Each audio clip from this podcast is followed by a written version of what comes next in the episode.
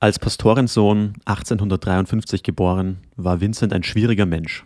Leidenschaftlich, rechthaberisch, egozentrisch und unangepasst. Und damit herzlich willkommen zu unserer ersten Folge des Podcasts Pastorensöhne.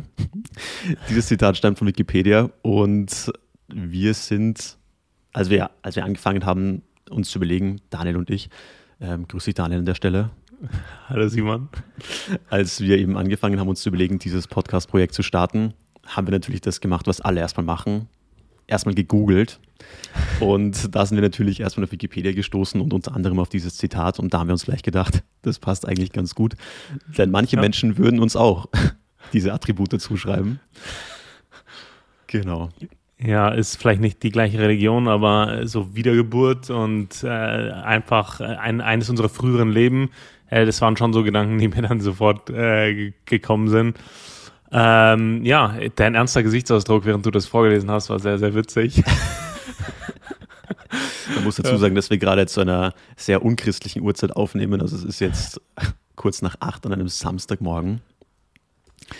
Ähm, ja, live gehen wird die Folge wahrscheinlich Richtung Montag. Ihr dürft euch jetzt also jede Woche Montag auf eine neue Folge der Pastorensöhne freuen. Und ja, vielleicht warum der Name Pastorensöhne. Da könnte man gleich die nächste Wikipedia-Quote vorlesen. Schliemann wurde 1822 in Mecklenburg als Pastorensohn in ärmliche Verhältnisse hineingeboren.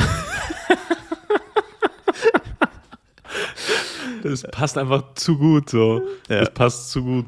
Ähm, ja, äh, crazy, dass wir da so, ja, aber diese, diese Parallele äh, nutzen für uns. Ähm, aber das es passt einfach äh, zu gut, auch auf uns beide. Ähm, ja, vielleicht fangen wir mal ganz am Anfang an, also warum wir diesen Podcast so genannt haben. Tatsächlich ist es ja einfach eine Tatsache, dass wir so aufgewachsen sind und so sozialisiert wurden als Kinder von Pastoren in, also die vollzeitlich angestellt waren, beziehungsweise sind zum Teil ja noch in freikirchlichen Gemeinden, also in evangelischen Freikirchen. Und wann hat dein Vater eigentlich gestartet damit? Also, weil mein Vater war ein Spätberufener, ähm, der hat äh, vorher Fahrzeugtechnik studiert und äh, dann in einem Bauunternehmen gearbeitet, zuerst im Einkauf und dann hat er das geleitet. Ähm, aber ja, hat sich dann erst, hat so mit 40 rum seinen Weg erst zu, zu, zu Gott gefunden, zum Glauben. Und äh, dann boah, mit Mitte 40, Ende 40 eher ähm, ja, als, als Pastor einer Freikirche gestartet. Also relativ spät. Mhm. Mhm. Ja, bei mir war es, also bei meinem Vater war es auch etwas, also etwas früher, denke ich. Also mein Vater hat, hat ja zu Gott gefunden oder zum Glauben gefunden ähm, während seinem ersten Studium. Der Ingenieur, also war Ingenieur. Moment, kurz, muss ich kurz überlegen. Diplom-Ingenieur für Energie- und Wärmetechnik hieß das, glaube ich, was er studiert hat. Und hat dann eben ja, das Leben ein bisschen hinterfragt und hat dann dadurch zu Gott gefunden, aus, der, aus dem katholischen Hintergrund tatsächlich. Und hat dann eben noch ein zweites Studium draufgesetzt, ein Theologiestudium und hat sich danach, war noch bei verschiedenen anderen Organisationen angestellt und hat dann eben dieses äh, Projekt der Gemeinde übernommen und ist dann mhm. ja auch deswegen extra nach Österreich gezogen, wo ich ja aufgewachsen bin. Und ja, das ist bei uns ja auch ganz witzig, dass wir zwar beide Deutsch sprechen, aber doch ja in unterschiedlichen Ländern aufgewachsen ja. sind eigentlich. Wo ja die kulturellen ja. Unterschiede doch manchmal größer sind, als man das äh, erstmal vermuten würde. Ja, ja, absolut. Absolut. Ähm, plus äh, den Unterschied, dass wir in oder dass ich in Norddeutschland auf oder ja, eher Westdeutschland, Rheinland-Pfalz aufgewachsen bin. Ähm, auch Norddeutschland. Ja. Jeder Norddeutsche wird jetzt ins Gesicht schlagen für diese Aussage. Aber jeder Bayer wird mich unterstützen. Alles ja. oberhalb von äh, Augsburg, ja, Würzburg naja, ist München Norddeutschland. Ja, ja, ja. Äh, ja, von daher, ähm, nach, nach 16 Jahren in, in, in Bayern ist alles überhalb hier, Aschaffenburg kann man schon fast nicht mehr zu Bayern zählen, alles überhalb ist hier Norden. So. Ja. ja, ja, du aus meiner Perspektive ist es ja noch krasser. Also wirklich ja, alles überall von ja. München äh, besuche ich nur sehr ungern. Und ich hoffe gerade, dass meine Verwandten den Podcast nicht hören. ja, ich, ja, ja, das, das stimmt. Ähm, ja, witzigerweise wo, wo meine Verwandten ja auch noch rheinland aber irgendwie so die, alles hier unten im Süden ist, ist einfach schön so. Ja. Kann, die da oben können auch leben so. Ja, ja, du das erste Mal, also das, ich hatte ja eigentlich gar keine Ahnung von Deutschland wirklich, weil auch in unserer Schulbildung erfährst du ja nichts über die Geografie, über die Politik oder irgendetwas außerhalb von Österreich so. Und die erste krasse Erfahrung hatte ich dann, als ich äh, nach der Matura, bei uns heißt das Abitur ja Matura, als ich dann eben doch freiwillig zur Bundeswehr gegangen bin, weil ich habe ja meinen deutschen Pass behalten und mhm. bin dann zur Bundeswehr und da musste ich in den Norden von Sachsen-Anhalt. Und ich weiß noch, ich bin erstmal nach Berlin mit dem ICE raufgegondelt und dann ab in den Zug und dann fährst du eine Stunde und in Berlin denkst du natürlich, wow, krass, gell, der Bahnhof und alles. Und dann fährst du raus und du landest halt im Nichts. Und da ja. ist wirklich nichts. Ich meine, ich glaube, die nächste Autobahnverbindung war dann, glaube ich, in Magdeburg. Da fährst du aber eine Stunde hin. Erstmal. und es wäre echt krass. Ich weiß es noch heute im Kopf, wie ich aus diesem Zug ausgestiegen bin. Und am Bahnhof war einfach nichts außer ein, ich glaube, Oberfeldwebel war das damals, der uns dann abgeholt hat, die ganzen neuen Rekruten. Dann dachte ich mir echt, ey, wo bin ich hier? Und ja. das war schon krass. Also, ich hatte damals ja in der Uni eine Vorlesung. Das war, da ging es um wirtschaftliche Veränderungsprozesse, gerade nach dem Zweiten Weltkrieg. Und er hat gesagt, in manchen Teilen Ostdeutschlands ist Selbstmord eine, eine gute Option. Und der ganze Hörsaal hat sich einfach nur angeschaut, so, okay. Hat er das wirklich gesagt? Ja. Äh, ja, gut. Aber es ist ja auch in Teilen Frankreichs zum Teil so. Also ja. es gibt ja auch viele Regionen noch in Europa. Ja, strukturschwach sein. Ja. Ja, genau. ich finde es nur witzig, dass wir innerhalb der ersten zehn Minuten unseres Podcasts gleich so alles oberhalb von München beleidigt haben. ja, aber es ist, es ist wirklich so diese, diese Arroganz, die, die hier unten schon vorherrscht, die ja, übernimmt man zum Teil schon ein bisschen, auch obwohl ja. du ja selber überhaupt nichts dafür kannst. Ja, ähm, ja. ja dass hier, keine Ahnung, die Landschaft schöner ist oder so. Sachen, ja. Aber ich, ich, liebe es. Ich liebe diese, diese, diese natürliche, mit der Geburt in die Wiege hineingelegte Arroganz. Das ja. ist einfach so, so, so, so ein natürlicher Herrschaftsanspruch, ohne, ohne irgendwas dafür getan zu haben. So. Ja, ja, ja.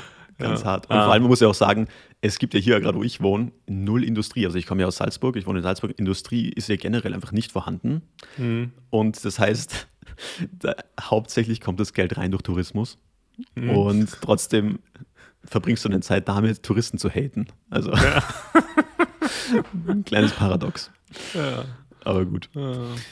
ja. vielleicht sollen wir kurz einfach erklären den Zuschauern, äh, warum wir diesen Podcast überhaupt mal anfangen und worum es denn eigentlich gehen wird. Möchtest du das mal kurz elaborieren, Daniel?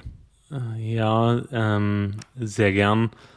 Ähm, die wesentliche Frage, die man sich dabei stellen muss, ist, warum eigentlich nicht? Ja, ähm, äh, äh, also ganz ehrlich, ich habe, äh, als wir, als du mit der Idee äh, kamst, hey, lass einen Podcast machen, habe ich mir gedacht, ja, okay, ich, es hat ja jeder einen Podcast, sogar Gerhard Schröder so, ne? Also hm. jeder äh, von von mit mit Relevanz, ohne Relevanz, jeder hat einen Podcast, ähm, unabhängig von von was die zu sagen haben oder nicht zu sagen haben. Äh, jeder versucht dadurch irgendwie Reichweite zu generieren ähm, oder ihren Hauptjob zu unterstützen, egal ob das jetzt, keine Ahnung, äh, Medienleute sind oder äh, aus der, die aus der Technik kommen, Berater, Coaches. Jeder hat ja ein, irgendeinen Podcast. Äh, ja. Ähm, aber ich finde, ähm, und das war dann die, die, die, die Hauptüberlegung jetzt so auf meiner Seite, dass diese Mischung aus, ja, Hallo? Hast du einen Schlaganfall? einfach mal aus, ausgestiegen mitten im Satz. Ja. So. Sie arbeiten mit wirklich professionellen Leuten zusammen. Ah, schön. Äh, so viel zum Thema. Also jetzt wird sehr deutlich, dass wir nicht aus der Medienbranche kommen. äh, ähm, aber ja, ähm, genau. Warum gibt es Daniel? Genau, das Thema, ähm, diese Mischung aus, aus auf der einen Seite, äh, dass wir generell interessiert sind ähm, in, in die verschiedensten Themen, ähm, in, also weltoffen, würde würd ich mal sagen. und auf der anderen Seite ja schon, schon theologisch konservativ. Also der, der Glaube unserer Väter ist ja nichts, was wir nur unseren Vätern lassen, sondern was sich definitiv auch in unserem äh, Leben ja ähm, manifestiert hat und was zu unserem persönlichen Glauben geworden ist. Und das ist natürlich eine, eine, eine, eine witzige Mischung, dass man auf der einen Seite ja schon recht liberal ist und äh, weltoffen und auf der anderen Seite theologisch ähm, konservativ und, und äh, ja, ähm, tiefgläubig, ja, äh, tief, tief glaubend. Und diese Mischung ähm, macht, denke ich, unsere, unsere Sicht auf die Dinge, unsere Perspektive äh, sehr, sehr einzigartig. Hm. Und was, was wir vielleicht auch noch sagen muss, es geht ja hier nicht um Religion als, als übergeordnetes Konzept. Also ich glaube, mhm. wir beide würden sagen, oder ich habe zumindest immer gerade wenn ich ein Gespräch mit, mit, mit Leuten war, immer und Religion kam auf, habe ich das immer so einen ganz starken Drang gehabt, das abzulehnen. Hm. Weil ich Religion per se einfach ablehne, sondern es geht ja wirklich ja. um meinen persönlichen Glauben. Ja. Das ist einfach der große Unterschied. Und wenn man sich die Podcast-Landschaft, die Podcast-Landschaft anschaut, dann findet man gerade in diesem Bereich wenig bis gar nichts. Und wenn, dann sind das immer irgendwelche Predigten, aber ich persönlich, ich höre sehr, sehr gerne Podcast, aber ich tue mir sehr schwer damit, mir eine Predigt reinzuknallen, wenn ich gerade am Kochen ja. bin. Mhm. Ja, ist so. Das ist für mich irgendwie nicht das, was dieses Medium einfach ausmacht. Und deswegen, wir versprechen jetzt nicht unbedingt immer die tiefsten inhaltlichen Diskussionen, sondern wahrscheinlich auch sehr, sehr viel Quatsch. Und ähm, ja, der ein oder andere zynische Spruch wird wahrscheinlich auch dabei sein. Aber das wird doch immer wieder zum Kernthema zurückkehren werden. Warum glauben wir an Gott? Und was hat das für eine Auswirkung auf unser Leben und das Leben von ja, Leuten, die wir kennen, unserem Umfeld etc. bp. Und auch, was wir sicherlich immer wieder aufgreifen werden, wie wir sozialisiert wurden, was wir teilweise für absurde Erfahrungen haben. Ähm, mhm. und ich weiß das noch sehr, sehr gut, dass das damals für mich nicht immer ganz einfach war, weil ja, man doch ganz anders aufgewachsen ist in einer Kirche. Also ich habe wirklich in einer, einem Kirchengebäude oder ja, auch wenn das zwar von außen jetzt nicht so aussieht wie eine traditionelle katholische Kirche, aber doch über einer Kirche gewohnt. Und was man da so alles erlebt, das ist schon äh, wahnsinnig wichtig. Ich weiß, einmal bin ich vom, da war ich glaube ich 16 und ich bin sehr, sehr spät vom Fortgehen nach Hause gekommen. Ich hatte damals auch eine Phase, wo ich den Glauben einfach nicht gelebt habe. Und dann hat es morgen an meiner Türe geklopft im Zimmer und eine Person aus der Gemeinde war da und ich war halt komplett fertig. Die Türe ging auf. Ja, wir bräuchten gerade die Hilfe, dass wir unten Tische hinstellen und, und Stühle. Könntest du uns da helfen? und ich dann erstmal nicht mit meinem, mit meinem äh, Restkarte auseinandersetzen musste und dann dort helfen durfte. Also Privatsphäre war jetzt nicht immer so geschätzt in ja. diesen Kreisen. Aber ja, dadurch lernt man auch einfach viel dazu und wird auch ein bisschen lockerer einfach mit der Zeit. Ja, ja, definitiv. Ähm, das überhalb der Kirche wohnen, das, das kenne ich ganz gut. Das hatten wir die ersten Jahre nicht. Da haben wir ein bisschen weiter weg gewohnt, aber als wir dann nach Bayern gegangen sind und mein Vater eine Pastorenstelle in, in Niederbayern angenommen hat, äh, war das schon, ja, äh, eine ganz neue Erfahrung, so direkt äh, zuerst nebendran und dann oberhalb äh, der Kirche zu wohnen. Mhm. Und ich äh, kann mich noch erinnern, äh, wenn du mit einer Story aufwartest, dann muss ich auch mit einer aufwarten. Ich war dran an, an einem Freitagabend mit, mit einer kurzen Predigt, so Viertelstunde Input. Und ich war davor duschen so. Und weil wir meine, weil wir da zu, der, zu dem Zeitpunkt meine Oma gepflegt haben, ähm, hatte ich kein eigenes Zimmer. Ich habe so im, im, Wohnzimmer gepennt. So. Es war absehbar, äh, dass ich ausziehe bezüglich des Studiums. Äh, und ich habe ich hab im Wohnzimmer gepennt. Das heißt, auch mal all mein Zeug war im, im, im Wohnzimmer, im, im Wohnzimmerschrank waren meine Klamotten und so. Und ähm, dann äh, gehe ich, äh, war ich duschen und ich hatte nichts in der Dusche mit dabei und gehe mit einem Handtuch bekleidet raus und dann sitzt da so eine, eine, eine Frau aus der Gemeinde bei uns im Wohnzimmer und, und redet mit meiner Mama so. Und ich wirklich nur Handtuch rum und nix dabei. Und ich gehe raus, guck, Tür wieder zugemacht, gehe rückwärts wieder rein und ich muss, ich weiß, ich muss eine halbe Stunde da unten stehen und predigen, aber ich komme jetzt, ich komme nicht mal an eine Boxershorts, Ach, weil ich stehe steh in diesem Bad ohne irgendwas zu haben, also Privatsphäre oder irgendwie null, gar nicht, also ja. Ja, da muss man vielleicht noch dazu sagen, das sind ja so seelsorgerliche Gespräche oft. Also Ja, gerade genau. die, die Pastoren leiten ja äh, die, die Kirche, die Gemeinde. Ja, Gemeinde ist synonym für Kirche, werden wir, glaube ich, häufiger verwenden, dieses Wort. Mhm. Und die Frauen haben ja auch da sehr, sehr viele Aufgaben. Die machen ja vor allem Seelsorgegespräche mit anderen Frauen hauptsächlich. Mhm. Und ja, das sind ja zum Teil auch ähm, schwerwiegendere Fälle. Und es wird, also bei uns wurde das schon sehr klar getrennt, was kriegen wir Kinder mit und was nicht. Mhm. Das heißt, wenn du als Kind reinkommst und du hast so ein Seelsorgegespräch, was da gerade stattfindet, oh, oh, oh, oh, schnell Türe zu. Ja. Also das muss man vielleicht dazu sagen, dass man auch versteht, Ja. okay, warum Ja. du da nicht dazugekommen bist. Ja, krass. Ja. Krass. Wie, hat diese, wie wurde die Situation gelöst? Ich habe gewartet. Ich habe gewartet und hatte dann Mordstress, äh, dann da mich, mich fertig zu machen, da rauszukommen. Aber was, was sollst du machen? So, ne? Du kannst ja auch nicht irgendwie kommunizieren, hey Mama, ich müsste da jetzt mal rein, ohne da nochmal in die Situation reingehen äh, zu müssen. So, ne? Ja, Ja, und das, ja, äh, war unangenehm, aber man, man hält es aus.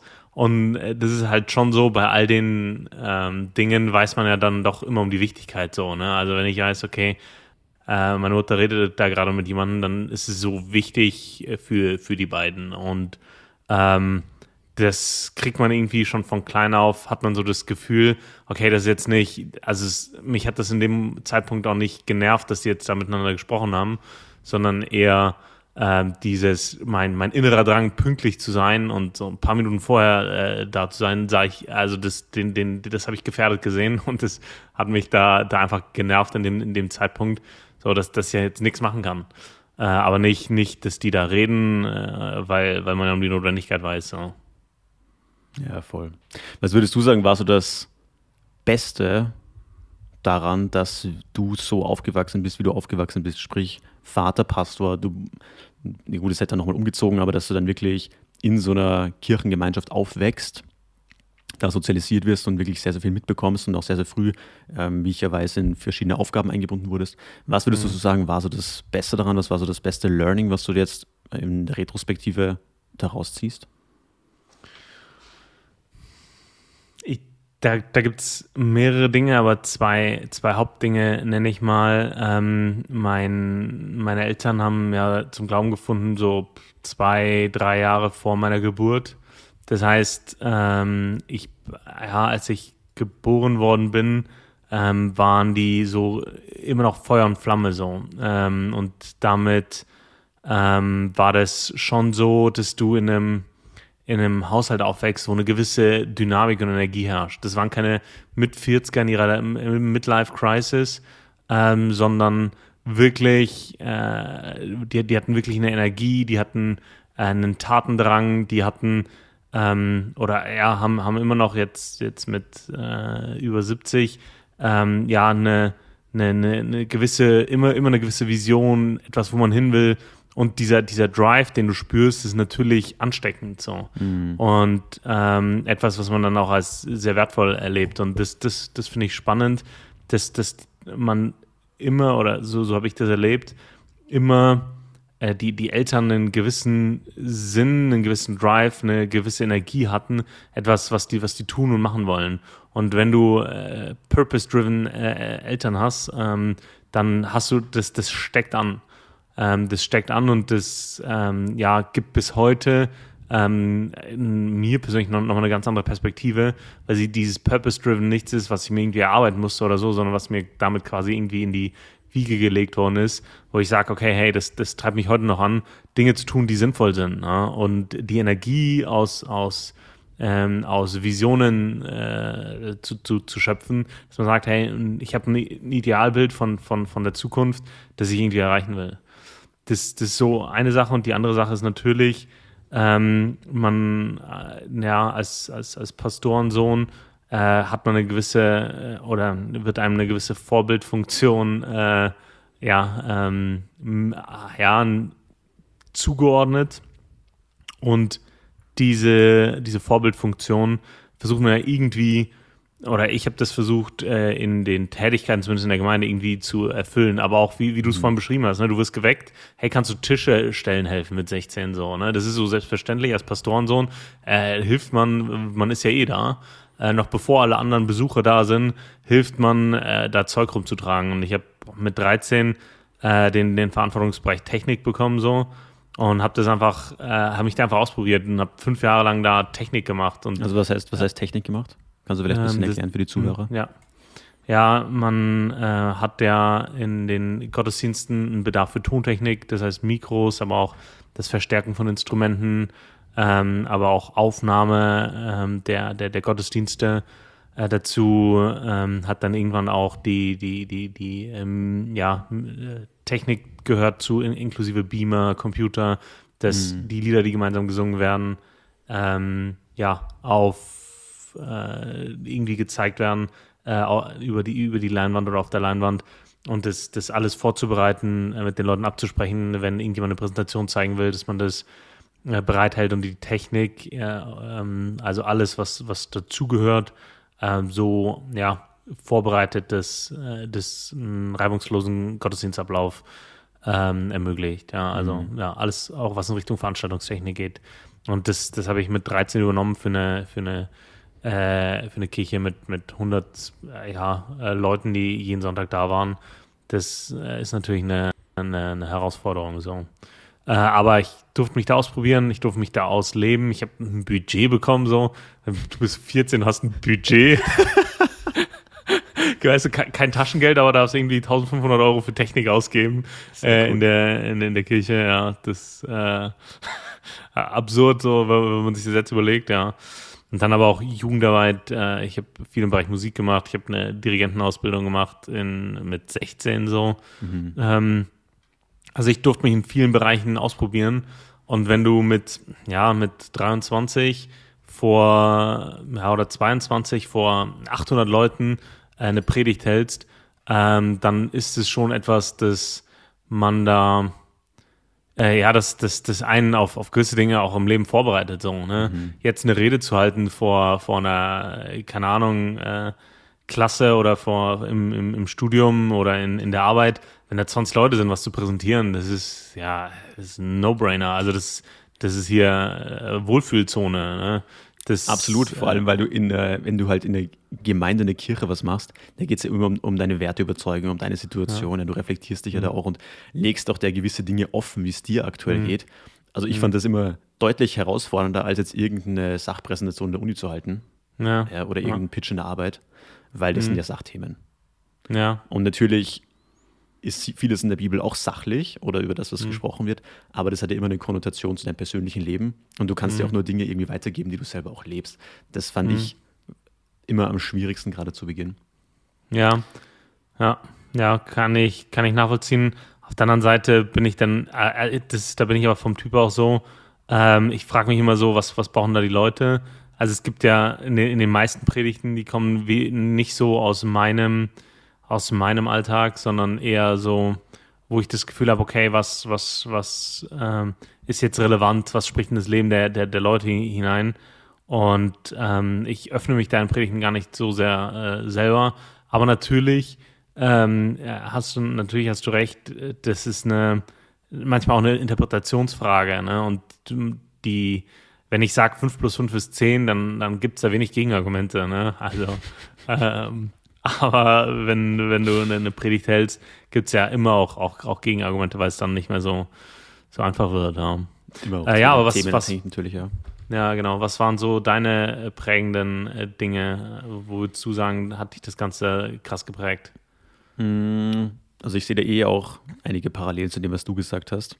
Also was ich mir immer so, was für mich sehr, sehr schnell klar geworden ist, und ich hatte ja den Vorteil, dass mein, mein Vater ja auch bei diverse Seminare gehalten hat, auch viel gereist ist und in anderen Kirchen Vorträge gehalten hat, Schulungen geleitet hat und so weiter, durch seinen äh, Theologie-Background einfach.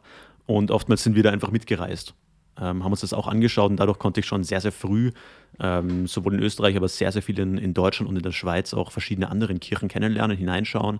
Ähm, und habe da sehr, sehr schnell gemerkt, hey, keine Kirche ist perfekt eine Kirche mhm. ist immer eine Konstellation von Leuten, die aus ja, sehr diversen Hintergründen kommen. Und die haben alle eins gemeinsam, die brauchen Jesus, die brauchen Gott, die brauchen Vergebung.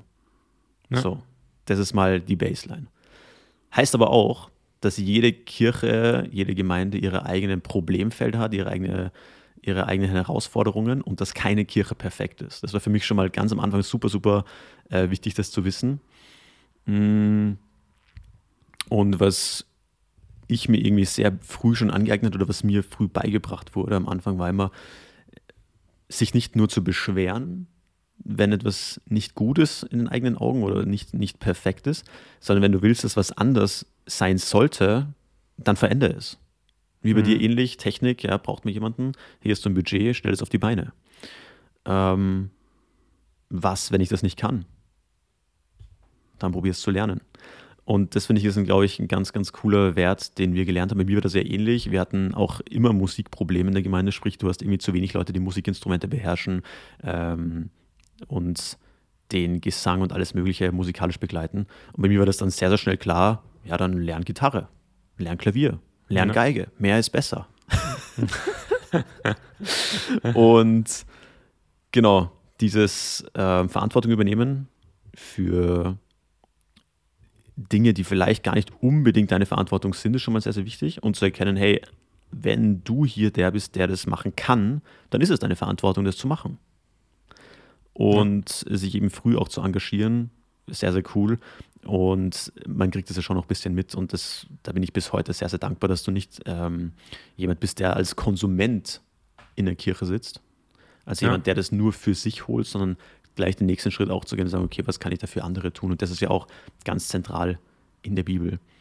Ähm, ja. Eben das für andere, dieses Dienen anderen Leuten, ähm, das ist ja eigentlich das, das Coolste. Und auch gleichzeitig zu erleben, dass das ja einen der Freude bringt. Also Gott schenkt einem ja auch die Freude, wenn man sich einsetzt für ihn. Das ist ja mhm. bis heute ein, ein wahnsinnig cooles Phänomen, was mich jedes Mal auch bis heute noch immer überrascht, äh, wie stark das doch ausgeprägt ist. Ja. Ja, definitiv. Ähm, ich glaube, dass das eines der beeindruckendsten äh, Dinge ist, die man da auch miterlebt, dass man ja, das Gefühl hat, eigentlich relativ viel zu geben, aber dass man sehr viel daraus nimmt und damit, damit das ist nicht nur persönliche Entwicklung, sondern das ist auch hier eine, eine, eine gewisse Reife, die man entwickelt, auch relativ früh, wenn man Verantwortung für andere Menschen übernimmt. Ne? Oder Verantwortung dafür, dass es anderen irgendwie hilft. Also wenn man sich selber unterordnet ähm, für, einen, für einen Zweck, den man, den man auch sieht. So. Und das ähm, ist, ist, ist etwas, das einem ganz viel innere Reife gibt. Hm. Ja. Absolut. Du hast ja vorhin auch ähm, das angesprochen, diese Vorbildaufgabe. Du, es ist ja immer mhm. krass, wenn du in eine Gemeinde reinkommst, in eine Kirche, merkst du sehr, sehr schnell, ähm, auch hier gibt es soziale Hierarchien in irgendeiner Form und Weise. Mhm. Leute, die sehr, sehr viel machen. Ähm, es wird ja oft hier der Begriff Älteste verwendet, sprich die Leute, die die Gemeinde leiten. Das sind ja meistens mehrere Leute, nicht nur eine Person. Und wenn du als Sohn einer leitenden Person in der Kirche bist, dann schauen immer mehr Augen auf dich und auch in der Regel etwas kritischer, also vielleicht andere Kinder, Jugendliche, mhm. wie auch immer. Ähm, wir waren ja also beides sehr, sehr jung, wie wir angefangen haben, da Dinge zu übernehmen, Aufgaben zu übernehmen, äh, Verantwortungsbereiche zu übernehmen. Ähm, was waren da für dich so Problemfelder? Du hast ja vorhin auch so dieses Vorbild, diese Vorbildfunktion angesprochen, der man gerecht werden muss, sollte. Ähm, ja. Das tue mich da, da, da schwer äh, von, von, ich habe das nicht als belastend empfunden so. Ich habe mhm. an mich einen, einen so natürlichen Führungsanspruch. Ähm. da wären wir wieder bei, beim Eingangszitat. Ja. Daniel, du kannst auch einfach Herrscher, Herrschaftsanspruch nennen. Ja, das, deswegen liebe ich Bayern so. Das, das hat einfach, weißt du, das passt einfach perfekt in mein Mindset. So. Das ist einfach, ja, ist, ist halt so. so. Ja. Das, äh, ja, was, was so arrogant klingt, aber keine Ahnung. Du hast auch vorhin darüber gesprochen, ähm, was du beobachtet hast, wenn du in, in andere Gemeinden gehst. Und äh, etwas, das ich immer beobachte, ist so äh, ja, schwache Führungspersönlichkeiten. Hm. Das triggert mich. Das ist irgendwie so ein Thema, ähm, wo ich sehe, okay, hey, hier ist ein starker, äh, eine star starke Führungspersönlichkeit mit einer, einem Visionär, der vorangeht, der es schafft, Leute, äh, also eine Attraction zu schaffen, ähm, aber auch hier Traction, also Movement, Bewegung, äh, da, da, da ist eine Energie da. Ähm, da ist Wachstum da auch der einzelnen Leute, weil eine, eines der Kernaufgaben, die wir in der Gemeinde ja haben, ist, den Glauben der Leute zu stärken, den Glauben der Menschen zu stärken, die, die, die da sind. Ähm, und äh, das, also all die, all die Predigten, all die Lieder und so, äh, die, das, das ist ja nicht eine, eine Show, die da dafür da ist, um die Leute zu unterhalten am Sonntagmorgen, weil was, wo startet man sonst? Äh, sondern äh, es ist, sondern da, da geht es ja darum, den, den Glauben der Leute zu stärken und äh, am Ende ähm, Gott die äh, Ehre zu geben, die er, die er äh, verdient so. Und, ähm, ja. ja. Ja, und da, da sieht, ja, ich habe da ein Auge für, das ist so ein Thema, äh, das, das mich immer wieder beschäftigt. Starke Führungspersönlichkeiten, schwache Führungspersönlichkeiten ähm, und, und äh, wie, wie die sich oder wie sich das aufwirkt, auswirkt auf die ganze Kirche, Kirchengemeinschaft, äh, Kirchengemeinde, ähm, auf, auf jeden, der, der, der da ist. Äh, von daher habe ich, äh, und da, da kommen wir her, äh, Vorbildfunktionen jetzt nicht so als schwierig gesehen, aber natürlich, ähm, wir waren, ich nenne, nenne dir ein Beispiel, eine der ersten Kirchen, in der ich war als Kind, und ich war damals vielleicht sechs, äh, war in der Nähe von so einem Kaufhof. Und, ähm, Tolle Location. Ja. und als, als Kinder sind wir natürlich, was haben wir immer gemacht? Wir sind da rein und haben uns angeschaut, okay, was gibt es da für äh, Spielzeug, äh, keine Ahnung, die äh, aktuellste TKKG-Kassette oder so, so, sowas, ne? Oder eine neue Ausgabe von, von, von lustigen Taschenbüchern. Ich bin, ich bin auf dem Dorf groß geworden, muss man vielleicht dazu sagen. Da gab es eine Bäckerei, die vielleicht noch so ein bisschen Haushaltszeug äh, da hatte als äh, einziger Shop im Umkreis von 15 Kilometern. Ähm, und das war's. Das heißt, so ein, so ein Kaufhof war für mich als, als Dorf, Dorfkind natürlich schon so ein Highlight. So.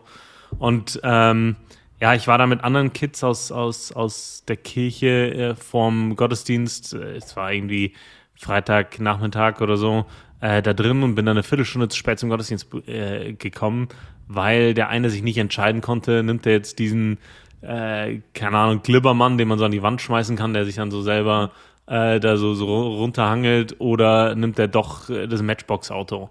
Äh, ne? Und das äh, ja, hat sich dann einfach ein bisschen gezogen. dann waren, waren relevante Entscheidungen, so, war ein Thema, war ein Thema. Und äh, genau, dann sind wir zu spät gekommen und ich habe ich hab höllisch Ärger bekommen. Also wirklich ja. so nicht, nicht nur die Enttäuschung, sondern auch wirklich, also mein, mein, mein Vater war richtig zornig, weil er das nicht, nicht nachvollziehen konnte. So, also was, was kann jetzt, also du weißt, das hier ist wichtig. Und du weißt, es ist wichtig, äh, dass, dass du da bist und äh, dass du ja pünktlich kommst so. Also vieles an, an Werten habe ich damit ja verletzt und der, den hat das tierisch genervt. Mhm. Und äh, ich habe ich hab dann mit meinem Kumpel gesprochen und am, am Sonntag, da haben wir uns das nächste Mal gesehen und gesagt, hey du, so, also wie, wie man so als Sechsjähriger redet, äh, ich habe voll Ärger bekommen, ich habe voll Ärger bekommen. So, echt? Ja, ich nicht. So. Mhm. habe ich gedacht, was, was ist da los? So, also, ja. Äh, aber das, das hat so gedauert, bis ich 13, 14 war und dann war das für mich klar, warum. Mhm. Ähm, und äh, ich muss auch sagen, ich habe zu Recht Ärger bekommen. So, ne? Definitiv. Also das ist ja bis heute, das fällt mir jetzt eigentlich immer mehr auf. Was, also der beste, Le also ich fange nochmal anders an. Leute lernen, du kannst deinen Kindern alles sagen, was du ihnen sagen willst. Wenn du es nicht lebst, machen sie es nicht, weil ja. der Lerneffekt durch Vorbildfunktion bis heute ja der stärkste Lerneffekt ist. Ja. Und umso krasser finde ich es ja, mm, dass unsere Eltern das eigentlich so vorgelebt haben. Also ich kann mhm. mich bis heute nicht erinnern, also nicht, weil ich so toll bin oder so, aber ich kann mich bis heute nicht erinnern, dass ich zu spät zum Gottesdienst gekommen wäre einmal. Weil das bei uns einfach klar war, hey, das ist nicht irgendein Termin der Woche, ja, du gehst dann am Sonntag ähm, zum Gottesdienst, sondern nein, ähm, das ist der wichtigste Termin der Woche, da gibst du Gott die mhm. Ehre. Klar, mhm. Montag ist Schule, aber das war denen gar nicht so wichtig, ob ich da jetzt pünktlich bin oder nicht. Also das Wichtige war, Sonntag passt. So einfach aus mhm. dieser Haltung heraus, du gibst Gott die Ehre, da geht es nicht um dich persönlich mhm. und um deine Bedürfnisse erstmal. Ähm, klar ist es auch vollkommen berechtigt, wenn man sagt, hey, mir geht es gerade nicht so gut im Glauben, ja, und ich, ich, ich möchte mich bewusst stärken lassen. Absolut legitim. Aber bei uns war, zumindest bei mir, war immer diese Haltung so da, durch, mein, durch meinen Vater auch viel, ähm, man gibt Gott die Ehre und da hat man auch pünktlich zu sein. Einfach einmal mhm. vor Gott, aber natürlich auch vor den anderen Menschen, um da auch eine Verantwortung äh, oder halt einfach ein gutes Vorbild auch zu sein. Also von dem her absolut nachvollziehbar, äh, dieser Zorn deines Vaters, ja. äh, ja, krass. Krass, krass, krass, ja. ja. Thema, Thema schwache Führung sehe ich ja wie du. Wir ranten ja da ab und zu. Wir haben beide gerade ein paar Projekte am Laufen, äh, wo ja. wir uns auch damit auseinandersetzen müssen. Aber ich denke, gerade momentan, was ich beobachtet habe oder beobachte, ist, dass momentan auch so ein bisschen Paradigmenwechsel stattfindet. Also mhm. immer mehr Seminare, auch jetzt, welches wir gerade belegen, äh, schauen ja, mhm. okay, was kann man da vielleicht aus der Wirtschaft auch lernen, weil da eben Defizite in vielen Kirchen da sind, was Führung mhm. betrifft. Und das ist sicherlich äh, vorteilhaft. Ich hatte dann ein sehr positives Erlebnis. Ich war im Frühling in Würzburg gewesen und hatte da, dann am Sonntag war ich übers Wochenende dort und habe dann ein, random eine Gemeinde besucht. Hat total, also die Webseite war nicht besonders toll, aber ich habe gesagt, ich schaue mir das einfach an und bin einfach hingegangen. Und das war für mich wahnsinnig erfrischend, weil hm. alles, was dort organisatorisch gelaufen ist, und das war gar nicht perfekt, aber das haben alles junge Leute gemacht. Die waren auch Anfang, Mitte 20. Der Kontrast war ziemlich krass. Der, der die Moderation gemacht hat, stand vorne äh, mit so einem T-Shirt und einer Lederjacke an. Und der dann die Predigt übernommen hat, war ungefähr gleich alt und hatte aber einen kompletten Anzug an. Also die haben sich definitiv nicht abgesprochen. Ähm, aber das war trotzdem sehr, sehr cool, weil du gemerkt hast, hey, das sind junge Leute und die wollen das übernehmen oder die übernehmen das offensichtlich gerade. Mhm. Auch der Begrüßungsdienst und alles Mögliche, da war jetzt niemand da, der, wo du gedacht hast, hey, der ist jetzt sicher Ältester oder so. Mhm. Und obwohl das von den Räumlichkeiten eher so gewirkt, als wäre das schon etwas, als wäre der Altersdurchschnitt eher etwas höher. Ja. Aber war tatsächlich nicht so. Und das habe ich wahnsinnig erfrischend gefunden, auch irgendwie motivierend, weil du gesehen hast, hey, ähm, ich glaube, es findet ja wirklich so ein Paradigmenwechsel in vielen evangelischen Kirchen gerade statt oder evangelischen Freikirchen. Ähm, und das fand ich wirklich ähm, sehr, sehr cool. Ja, ja definitiv. Ähm, ich sage viel zu, viel zu oft definitiv heute, äh, nicht schlimm. definitiv. ja. ich finde das ähm, da, also Paradigmenwechsel, ja. Ich glaube auch, dass da jetzt eine neue Generation äh, rankommt, äh, die auch, auch, auch in den, in den Gemeinden und Kirchen. Aber ich finde auch in, in der Wirtschaft, also ich, ich bin ja in, in, in, der, in der Wirtschaft tätig und habe auch eine, eine, eine Management-Funktion.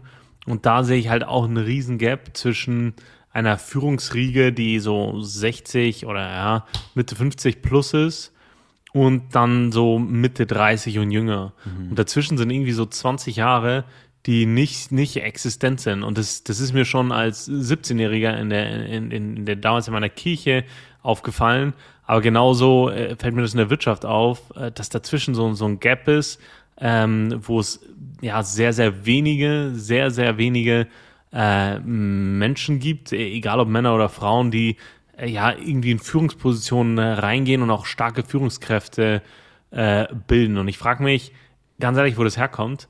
Und ähm, da würde ich den ersten Call to Action, äh, ehrlich gesagt, ansetzen, weil das ist ja natürlich eine, äh, ja, das ist ein bisschen gebiased. Das sehe ich so, weil Führung ein, ein Thema für mich ist. Aber ich frage mich, äh, wie das äh, unsere äh, Hörerinnen und Hörer sehen, ähm, ob die das genauso empfinden oder ähm, auch so erleben oder ob die sagen, nee, ist gar nicht so. Ähm, Wäre natürlich Hammer, wenn ihr uns dann eine Mail schreiben könntet an äh, pastorensöhne at gmail.com, pastorensöhne at gmail.com und äh, Pastorensöhne zusammengeschrieben und das äh, Ö als OE ausgeschrieben, das heißt S-O-E-H-N-E. -E. Du hast gerade ähm, so, hart du hast so hart gemansplained. Warum? Egal. Ich glaube, wir werden noch häufiger was mansplainen in diesem Podcast. Aber ich glaube, das ist okay. Sorry, red weiter. Ähm, genau, äh, nehmt, nehmt mal äh, bitte oder äh, Bezug auf, auf dieses Thema. Es würde mich interessieren, wie ihr das so ähm, erlebt ähm, und ob, ob, äh, ja, ob ihr das genauso seht oder nicht, äh, wie da eure Erfahrungen sind. Das würde mich echt interessieren, um da einfach ein bisschen breiteres Bild äh, zu bekommen, egal ob in eurer Kirche, in eurer Gemeinde, in, ja, auf, auf eurer Arbeit, egal wo. Ähm, ja, beschreibt mal ein bisschen, wie ihr das so erlebt mit Führungskräften zwischen Mitte 30 und äh, ja, Mitte 50. Ja, ja, voll. Pass auf. ich habe mir gerade noch mal was gedacht. Wir haben jetzt ja ziemlich rough angefangen über den Podcast, was wir machen, Kirche, Gemeinde. Was ich, glaube ich, noch wichtig fände, das mal ein bisschen klarer zu differenzieren jetzt für diese erste Folge ist, wir reden ja viel über, über Kirche, über Gott, über, über Predigten, wie auch immer, aber distanzieren uns gleichzeitig von dem Konzept Religion. Mhm. Ja. Was würdest du denn sagen? Wie würdest du das denn framen oder formulieren? Was unterscheidet unseren Glauben? Ich, weil, genau, wir glauben an den gleichen Gott. Was definierst, was unterscheidet denn unseren Glauben von, ja, einem der katholischen Kirche oder einem von, auch von der evangelischen, würde ich sagen? Ähm, was unterscheidet unseren Glauben? Was macht uns aus, wenn du das ganz kurz zusammenfassen würdest? Hm. Ich glaube, äh, das Wichtigste hier ist immer zu sagen, dass die Grundlage, wo das herkommt, unser Glaube, die, die katholische Kirche, die evangelische Kirche und so weiter, das hat alles den gleichen Ursprung. Und das ist im, in der Bibel, in, in dem Gott der, der Bibel und in äh, dem, was, was, was da steht. Und ich glaube, ähm, das ist ganz, ganz wichtig zu sagen, der christliche Glaube hat die gleiche Wurzel. Was uns da unterscheidet ist, ähm, denke ich, gerade zur, zur katholischen evangelischen Kirche als Freikirche, aber auch persönlich in unserem Glauben ist, dass die persönliche Beziehung zu Gott, also dass ähm, Gott für mich als Person real ist, dass Jesus für mich als Person real ist, ähm, dass ich eine, dass ich zu ihm spreche, äh, nicht nur als ob er existiert, sondern der Überzeugung, dass er existiert, dass ich ihm, ihm, ihm zuhöre, wenn er zu mir spricht durch, durch andere Menschen oder dadurch, dass ich ja mir, mir, mir täglich Zeit nehme, äh, zu sagen, okay, was steht in der Bibel, wo er sich ja gezeigt hat.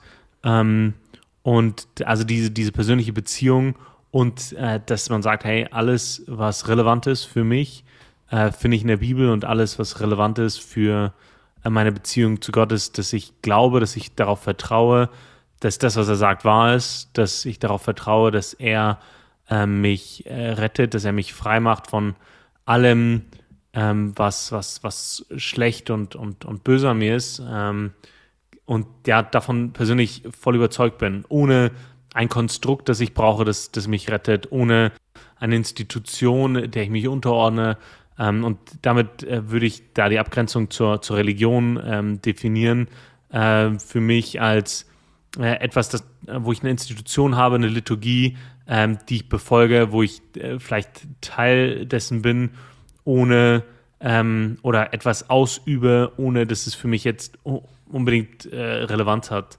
Ich kann auch meine Religion ausüben, ohne wirklich zu glauben, einfach als, als Teil meines Habitus.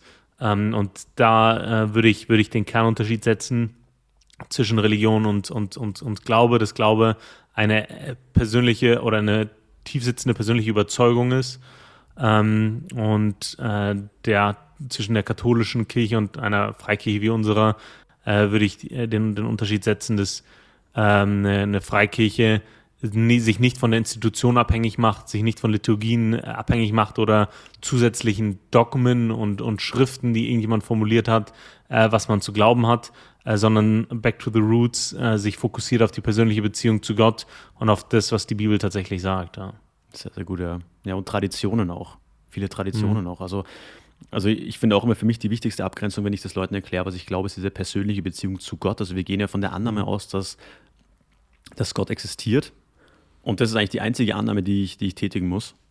Mhm. Weil wenn Gott existiert, dann ist ja die Frage, okay, was macht das mit mir? Was hat das für eine Auswirkung auf mein Leben?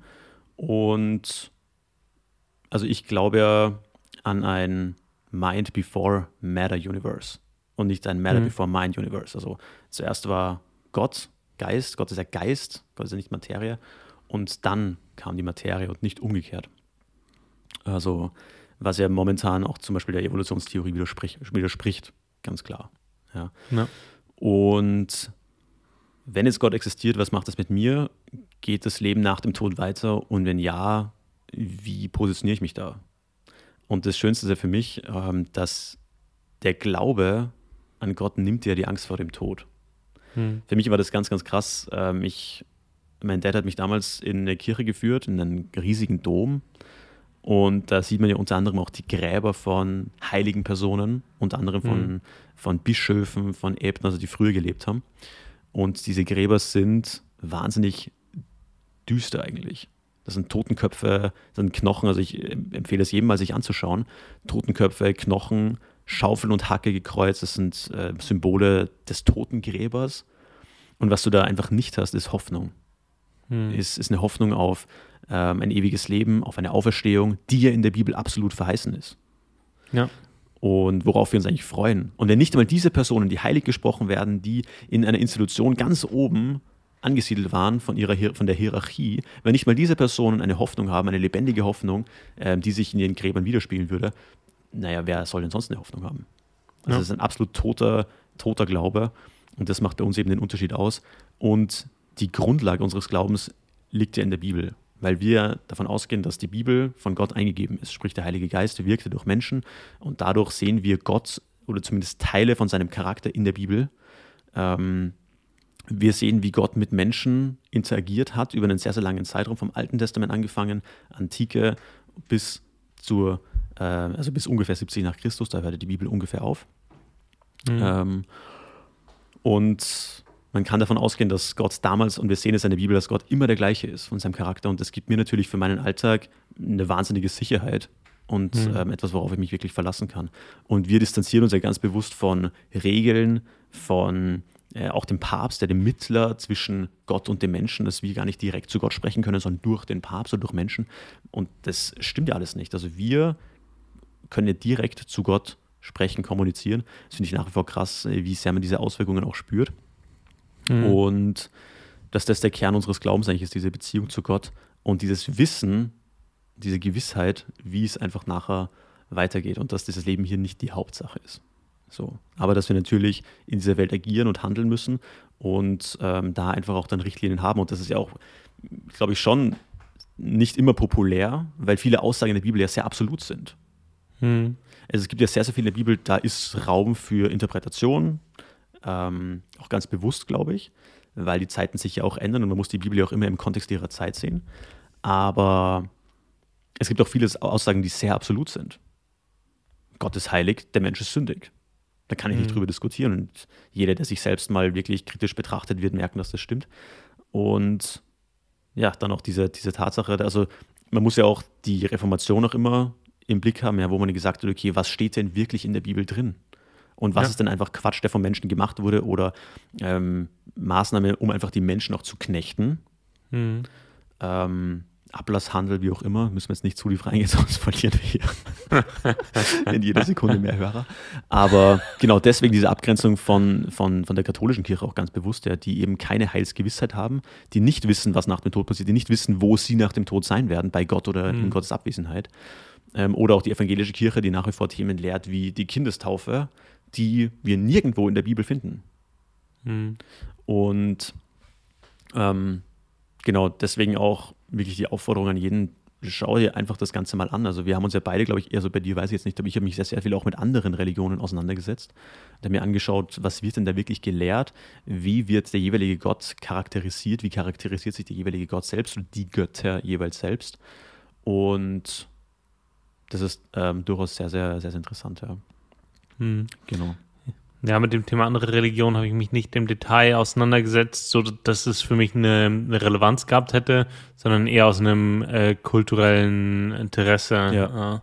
Äh, ähm, so. Same. Also ich wollte immer ja. in der Lage sein, wenn, mit, mit jemand, wenn jemand jetzt zu mir herkommt und mir eine Diskussion führt über Glaube, über Religion, wie auch immer, dass ich halt da nicht blank darstelle und sage, ja, du, keine Ahnung, ich kenne nur das, was, was hm. ich kenne, ja. Hm. ja. Sondern dass man sich damit schon auch auseinandersetzt. Das war mir immer sehr, sehr wichtig. Und ja. dass man nicht einfach, also wir sind ja beides, glaube ich, sehr kritische Menschen auch. Mhm, ähm, ja. Und ich glaube, jeder Mensch, gerade egal wie du sozialisiert wirst, ob jetzt im Islam, ob im Christentum, äh, wie auch immer, jeder Mensch hat eine, eine, Phase hoffentlich, wo er das Ganze mal sehr stark hinterfragt. Mhm. Und das, glaube ich, finde ich sehr gesund und sehr wichtig. Ähm, und es da wirklich dann auch nach Antworten sucht und nicht nur nach vorgefertigten Antworten im Internet sucht ja, oder mhm. in, in, diversen Büchern. Ja. Ähm, ja. So, viele, so viele Leute haben einen Master in den Ideen anderer Leute, haben selber keine eigenen Ideen oder mhm. forschen selber nicht wirklich nach. Ja, ähm, ja, wobei das Ganze nicht äh, auch nicht einfach ist so. Ähm, das äh, ist, ist definitiv so. Ähm, ich war diese Woche unterwegs auf, auf Dienstreise und äh, bin mit einem Kollegen heimgefahren und der hat mir dann erzählt vom unerschütterlichen Glauben äh, seiner, seiner Mutter, die sie, also es, äh, die in der Kriegsgeneration ähm, aufgewachsen ist, ist jetzt ja über 90 und hat von dem unerschütterlichen Glauben ähm, seiner Mutter gesprochen, die jetzt, wo sie auch nicht mehr in, in Gottesdienst gehen kann, sich jeden Sonntag irgendwo äh, Gottesdienste anschaut, äh, katholischer Hintergrund. Und da finde ich das immer ähm, sehr, sehr schwierig, ähm, da zu, also von, von der Institution auf den Menschen zu schließen, so. Äh, das, das sei vielleicht noch, noch, noch gesagt, auch, auch wenn man natürlich mit den äh, Lehren der katholischen Kirche oder wenn man sich da äh, distanziert oder eine andere, eine andere Sichtweise hat, äh, ist es dann äh, doch immer schwierig, so mit äh, auf, auf die Menschen äh, zu schließen. Und das macht das Ganze dann, denk, dann denke ich auch im Detail komplex, obwohl es eigentlich eine ganz einfache Sache ist. Äh, alles, was, was relevant ist, ist der Glaube äh, an, an, an, an Gott und an, an, an Jesus, seinen Sohn und das Vertrauen darauf, dass das, was er sagt, wahr ist. Das Vertrauen darauf, dass äh, er mich, äh, mich, mich rettet, dass er mich äh, heil macht, ganz macht, ähm, dass er Leben schenkt so äh, und Leben in Fülle. Und das, das ist ja ganz einfach eigentlich. Ne?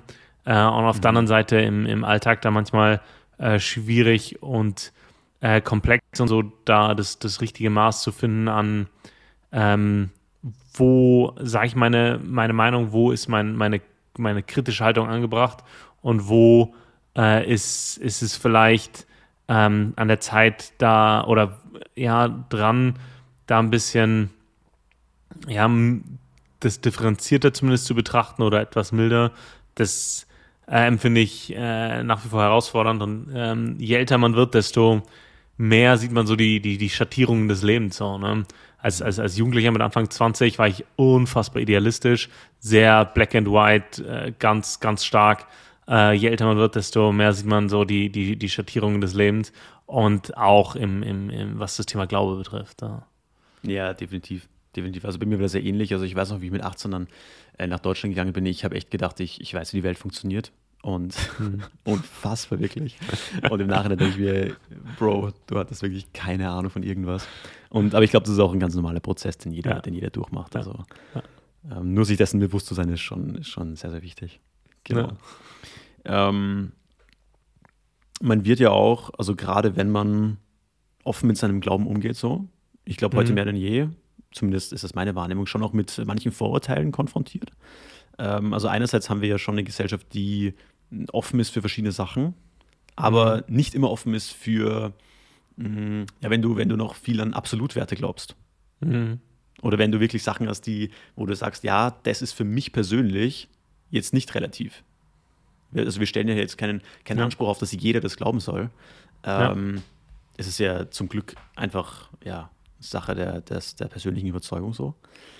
Ähm, was hast du denn, vor allem als Jugendlicher, weil das ist ja schon bei vielen Glaub die Leuten, die gläubig sind, auch eine wichtige, äh, eine wichtige Phase. Was, mit was für Vorurteilen hast du dich denn da konfrontiert gesehen oder welche Vorurteile hast du dir vielleicht auch, ich sage jetzt nicht eingebildet, aber mh, mm, sind dir aufgefallen, die es vielleicht gibt und oder was hat dich gestört daran?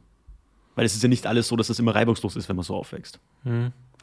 Ähm, ja, das, das, das stimmt.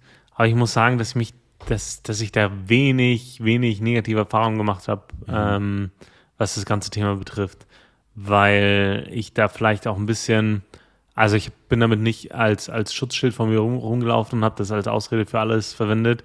Ich hatte da schon als Kind relativ klare Überzeugungen. Ne? Zum Beispiel ähm, wusste ich, okay, Okkultismus ist kritisch zu betrachten. Das wusste ich auch schon in der zweiten Klasse. Und dann haben wir lesen gelernt und äh, dann war eine der Aufgaben, es kann auch sein, dass es dritte oder vierte Klasse war, eine der Aufgaben, Harry Potter zu lesen. So. Und als Kind wusste ich, okay, Okkultismus, Hexerei, Zauberei im, im, im, im, im realen Leben äh, ist, ist schlecht, so damit sollte man sich nicht auseinandersetzen, äh, so eine, eine Tür aufmachen für, für, für die, die dunkle Seite. so. Ähm, also habe ich gesagt, na, lese ich nicht. Und dann sitzt, sitzt du da drin mit, keine Ahnung, acht und sagst, äh, lese ich nicht. Ähm, aber das habe ich jetzt nicht als negativ empfunden, sondern ja, ne, ist jetzt so meine Meinung, deal with it. Mhm. So. äh, die Lehrerin ist ein bisschen ins Schwitzen gekommen, weil die hatte nur diesen einen Text vorbereitet und die wollte äh, das auch benoten. Naja, ähm, heute, heute äh, ja, weiß, weiß ich da schon ähm, Fiktion von, von Realität zu, zu unterscheiden. Äh, heute wäre ich damit vielleicht ein bisschen ähm, entspannter, als ich das damals war, aber man hatte so seine Überzeugungen. Von daher, das, das habe ich jetzt nicht als weird empfunden oder als Nachteil. Ähm, und so geht es mir tatsächlich mit, äh, ja, seitdem äh, überall, dass ich meinen Glauben nicht als Nachteil empfinde, ähm, aber ich merke, ähm, ja, dass, dass sobald äh, oder hätte mein Glaube irgendeine Meinung, die nicht dem, dem Mainstream entspricht, dann hast du ein Problem. Ja, solange du nur, nur glaubst und sagst, ja, hey, Gott ist eine super Sache und ich singe schön meine Lieder jeden Sonntag, dann ist alles fein. Aber wenn du, ähm, wenn du, und das, das war mal ein schwieriges Thema, ich äh, ja, arbeite ja in der Industrie und wir sind ein kundenorientiertes Unternehmen, aber müssen natürlich auch irgendwie unser Geld verdienen. Und äh, mir, mir, hat, mir hat man äh, ein Vorgesetzter sehr nahegelegt, er hat gemeint, Daniel, dieser, dieser Anker äh, die, die, oder dieser Wert der Wahrheit sitzt bei dir ganz, ganz tief. Und ich würde dir empfehlen, das ein bisschen zu lockern, so, ne? Mhm. Ähm, weil du bist zu ehrlich, du bist zu straight ähm, in, in, in den Sachen, wie du sie präsentierst. Und ähm, das, das war für mich so ein, so, so ein Punkt, wo ich ein bisschen mit gekämpft habe, weil ich gesehen habe, hey, äh, das, äh, meine, meine Überzeugungen und Werte, die ich aus der, aus, aus, aus der Bibel heraus habe, aus, aus dem, was ich glaube, dass, dass Gott gut findet und was er nicht gut findet, ähm, die äh, ja sind wirken sich negativ auf meine Karriere aus. Ja? Mhm. Und das, das war eine Erfahrung, aber ich habe dann ich habe dann zu einem Folgegespräch eingeladen, habe gesagt, hey, ähm, was hilft es dem Mensch, wenn er äh, die Welt gewinnt, aber Schaden an seiner Seele nimmt? Ähm, von daher ist es für mich keine Option, ähm, an den Werten, die, die relevant sind für meine Seele, ähm, ja, rumzudoktern äh, und das zu lösen, sondern ich will sie noch, noch verstärken. Ja, ähm, war ein spannendes Gespräch, ähm, mhm. aber ja, das, dass man sich da klar positionieren muss, ja, gehört auch dazu und ja, ist ist für, nicht karriereförderlich, äh, weil man natürlich durch Ehrlichkeit nicht immer äh, gewinnt, so gerade auch im Kundengeschäft. Ja. Ähm, Aber ich finde, in vielen Bereichen macht es das Leben auch einfach einfacher. Ja. Also, ich würde es wahnsinnig schlimm finden oder wahnsinnig stressig für mich, wenn ich meine Prinzipien anpasse an die Person, die jeweils vor mir steht. Wahnsinnig stressig. Also bei, ja. ich habe auch sehr früh schon gesagt, hey, ich möchte, so wie ich bin, möchte ich wirklich sein. Also ich möchte nicht, hm. dass, dann ist, dass da eine Diskrepanz zwischen dem ist, wie meine Identität für mich ist und wie ich andere Leute behandle oder mit anderen Leuten interagiere. Und das eckt natürlich oft auch an. Ja. Und ich denke so, gerade so im Jugendalter war das bei mir schon oft so, dass ich definitiv da eine riesen Diskrepanz hatte. Wo ich hm. innerhalb der Gemeinde ganz anders interagiert habe als außerhalb der Gemeinde. Ähm, aber denke, das ist auch ein ganz normaler Wachstumsprozess, dass man da mit der Zeit sich ein bisschen verändert. Und ja, es ist auch nichts.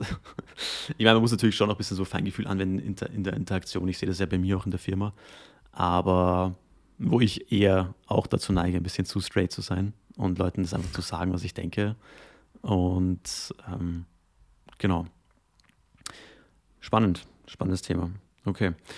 Ich würde sagen, wir rappen das Ganze mal ab und erzählen den Zuschauern noch ein bisschen, oder Zuhörern eigentlich, ähm, was wir denn eigentlich so thematisieren werden in dem Podcast. Ich meine, das war jetzt mal die erste Folge, die Pilotfolge, wo wir ein bisschen so die, die Anker gesetzt haben, wo wir ein bisschen die Grenzen abgesteckt haben von dem, was wir behandeln. Was wir natürlich auch ein bisschen thematisieren wollen, sind so ein bisschen tagespolitische Sachen, ähm, weil du ja durch die ja, Brille, durch die wir schauen auf die Welt, doch manchmal auch ein bisschen andere Perspektiven haben oder andere Meinungen vielleicht auch. Äh, wir werden aber viele Dinge sicherlich auch ein bisschen humoristisch betrachten. Ähm, was ich zum Beispiel aktuell noch, vielleicht um das abzuschließen, das würde mich noch interessieren, wie du es nämlich siehst. Pass auf, wir haben jetzt Krieg in der Ukraine. Ja. ja. Ähm, Gut, gutes Thema zum äh, Gutes Thema zum Abschluss. Noch ein lockeres, ein lockeres Thema zum Schluss. Ähm, was ich zum Beispiel super spannend finde, ist, dass die ganze deutsche oder englische Medienlandschaft eigentlich das gleiche Narrativ erzählt. Ja. Finde ich, finde ich eigentlich wahnsinnig interessant. Und jetzt, pass auf, wir sind hier wirklich nicht fundiert im Thema, aber pass auf, was sind so deine Predictions? Wie geht's, wie geht's denn da drüben weiter?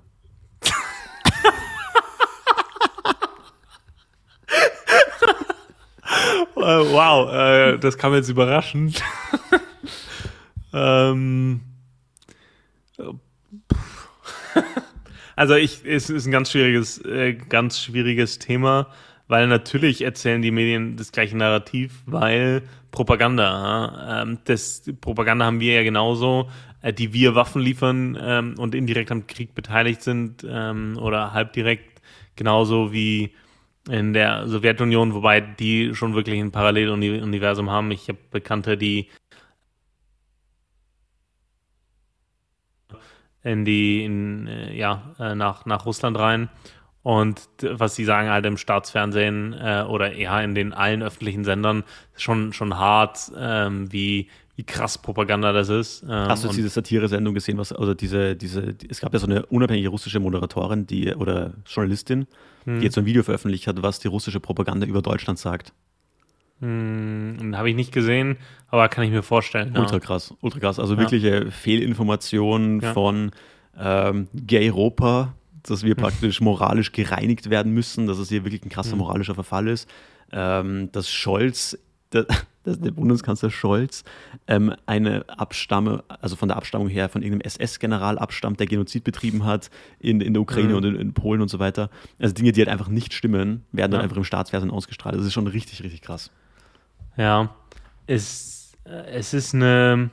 Ähm, ich ich glaube, dass wir noch nicht an einem Punkt sind, wo wir den Krieg beenden müssen weder, also äh, politisch gesehen, weder von, von, von russischer Seite noch von europäischer Seite. Aktuell leben wir in einer Pattsituation. Sind ja nicht unsere Soldaten, die da sterben. Das, das klingt jetzt sehr böse, aber ich glaube, das ist so die Denke, äh, die, die äh, viele Nationen haben, die da stellvertretend mit, mit, mit ähm, eingreifen oder die, die Waffen liefern und sonstiges. Die sagen, ja, solange der Krieg da unten ist, ist er nicht bei uns. Ähm, ich glaube, dass wir nun weder auf russischer Seite äh, nahe an dem Punkt sind, dass die sagen müssen, okay, wir müssen jetzt aufhören, äh, egal was der Out Output ist, ähm, noch auf äh, europäischer Seite, dass wir sagen, okay, wir müssen jetzt aufhören, weil sonst äh, hat es, äh, ja, sonst sind wir am Ende. Äh, von daher ist da meine Prediction, dass es jetzt noch eine Weile so weitergeht. Ähm, aber ich sehe aktuell noch keine Anzeichen für eine weitere Eskalationsstufe Richtung äh, Weltkrieg oder ähm, ähnlichem, noch sehe ich äh, ein, ein nahes, kurzes Ende. Weiß ich, ich glaube, ich habe da eine andere Meinung. Ich glaube, ich glaube, Russland, Russland ist wesentlich ähm, weiter, als wir vielleicht denken. Die haben ja jetzt gerade, pass auf, die sind jetzt gerade im Osten des Landes. Das, der war mhm. aber schon seit 2014 umkämpft. Der Osten des Landes ja. ist taktisch gesehen und strategisch komplett wertlos. Du hast da gut, mhm. du hast sehr viel Agrarkultur dort. Ähm, das ist die eine oder andere Fabrik, Chemieindustrie und so weiter. Aber das Wichtige ist der, ist der Süden. Weil die wollen, mhm. die wollen ja den, wollen ja den Hafen, die wollen ja Odessa haben. Und das, mhm. weil alles, was rauskommt, Ukraine hat gerade das Riesenproblem, dass die Getreide exportieren müssen. Denke, das ganze Getreide wurde ja schon geerntet und das verrottet jetzt gerade in den Silos, wenn wir das nicht rauskriegen. Und ja. die russische Flotte hatte das komplette Schwarzmeer zugemacht. Also da kommt ja nichts ja. raus. Das Problem ist, mhm. dass du jetzt Ägypten und die ganzen Länder im, im Nordafrika und vor allem Nahe Osten werden jetzt richtig krasse Hungersnöte bekommen, wahrscheinlich, ja. weil mhm. da das meiste Getreide rauskommt. Und dann kannst du auch damit rechnen, dass da unten wieder mehr Unruhen entstehen ja. und wieder mehr Umwürfe sind und Terrorismus noch mehr gefördert wird, der eh in den, in den Regionen ja schon krass ist. Und ich glaube, es kann mir schon gut vorstellen, dass wir nochmal so eine äh, Massenmigrationswelle wie 2016 haben werden, die wahrscheinlich noch größer ist, aber die jetzt von unten kommt, also mhm. aus den süd- südöstlichen Regionen. Und das wird schon sehr, sehr spannend. Und das Problem ist ja, dass du, dass du die gleichzeitig die russische ähm, Wirtschaft ja eigentlich gerade kaputt machst, weil die könnten ja ihre Staatsschulden bezahlen, aber die Amerikaner haben ihr Geld eingefroren. Hm. Ja, Und ich glaube, dass das noch sehr, sehr spannend wird, weil du jetzt Putin immer mehr, der macht zwar militärische Fortschritte und kann immer mehr kontrollieren von, von der Ukraine. Und ich glaube nicht, dass die Waffenlieferungen Europas das dann komplett aufhalten können. Es wird sicher irgendwann zu einer Pattsituation kommen, aber jetzt aktuell gewinnt ja noch die russische Armee und die haben jetzt einfach sau viele Ressourcen und Vorräte. Also ich kann mir schon vorstellen, dass da ähm, das sehr, sehr spannend wird. Und was Putin dann macht, weiß man, glaube ich, nicht, weil der hat jetzt fast nichts mehr zu verlieren. Also ich ja. glaube, es wird sehr, sehr spannend für uns. Und ja. ja. Ich ja. weiß es auch gar nicht mehr. Ja, egal. Was würdest du sagen? Ja, ja gehe ich mit. Ähm, gehe ich mit. Ähm, ja, ich äh, sehe nur nicht eine, eine kurzfristige Eskalation. Ah, ich, Hungersnöte, Migration, äh, sehe ich, seh ich alles, ähm, kann, ich, kann ich über mitgehen, aber eher in Mittelfrist, nicht Kurzfrist. So. Ja, ja, ja, definitiv. Genau, also kurzfrist sehe ich, mm, ja, dass das so, so, so, so weiterläuft wie bisher. Ähm, ja, also ja, kleine territoriale Gewinne, ähm, indirekte äh, Unterstützung, also stellvertretender äh, Krieg in, in, in der Ukraine und ähm, ja, Diskussionen über Sanktionen und viel, viel, viel Propaganda auf allen Seiten. Aber natürlich in der äh, russischen Landschaft nochmal deutlich mehr auf die Spitze getrieben. Ähm, als bei uns. Ja. ja. voll. Und das ist ja krass auch. Ähm, ich weiß noch, wie der Krieg, wie diese Invasion war. Das war, glaube ich, erst Samstag oder so oder Freitag. Und dann war ja Sonntag, waren wir dann in, in der Kirche gewesen. Und alle Leute waren richtig krass betroffen und so weiter. Und hm. war richtig krass für alle. Und mittlerweile ist es schon so ein bisschen normal. Hm. Siehst, oh, du gehst, du gehst auf Snapchat oder auf, auf Instagram oder was weiß ich und siehst irgendwo, da fliegt ein Panzer in die Luft und hm. so. Habe ich gerade zugeschaut, wie da jemand gestorben ist? Ja. ja. So, ja. und es ist so vollkommen, so. Äh, vollkommen normal. Ja. Und das ist schon irgendwie erschreckend, dass der Mensch sich irgendwie an alles einfach gewöhnt. Also das ist schon, schon krass. Aber Alright. gut. Ich würde sagen, damit, damit hauen wir den Hut drauf für heute. Ähm, erste Folge in the Books. Ähm, ja, ich denke, die Zuschauer, Zuhörer, wie sage ich immer Zuschauer, die Zuhörer dürfen uns äh, gerne auch Themenwünsche schicken. Eben jetzt primär am Anfang mal über die Mailadresse. Ähm, magst du die nochmal nennen, vorlesen? Pastor, pastorensöhne at gmail.com. Genau, ähm. sehr, sehr gerne Themen, Themenwünsche, gerne auch Diskussionsfragen, gerne auch kontroverse Themen, ähm, die wir dann aufgre gerne aufgreifen werden. Es wird gehen über Gott, über tagespolitische Themen, über humoristische Inhalte und alles, was man sich sonst noch so vorstellen kann. Daniel, danke für diese erste Folge. Wir bedanken uns fürs Zuhören. Wir hören uns nächste Woche wieder am Montag. Und bis dahin würde ich sagen, sind wir raus. Ciao, ciao. Tschüssikowski.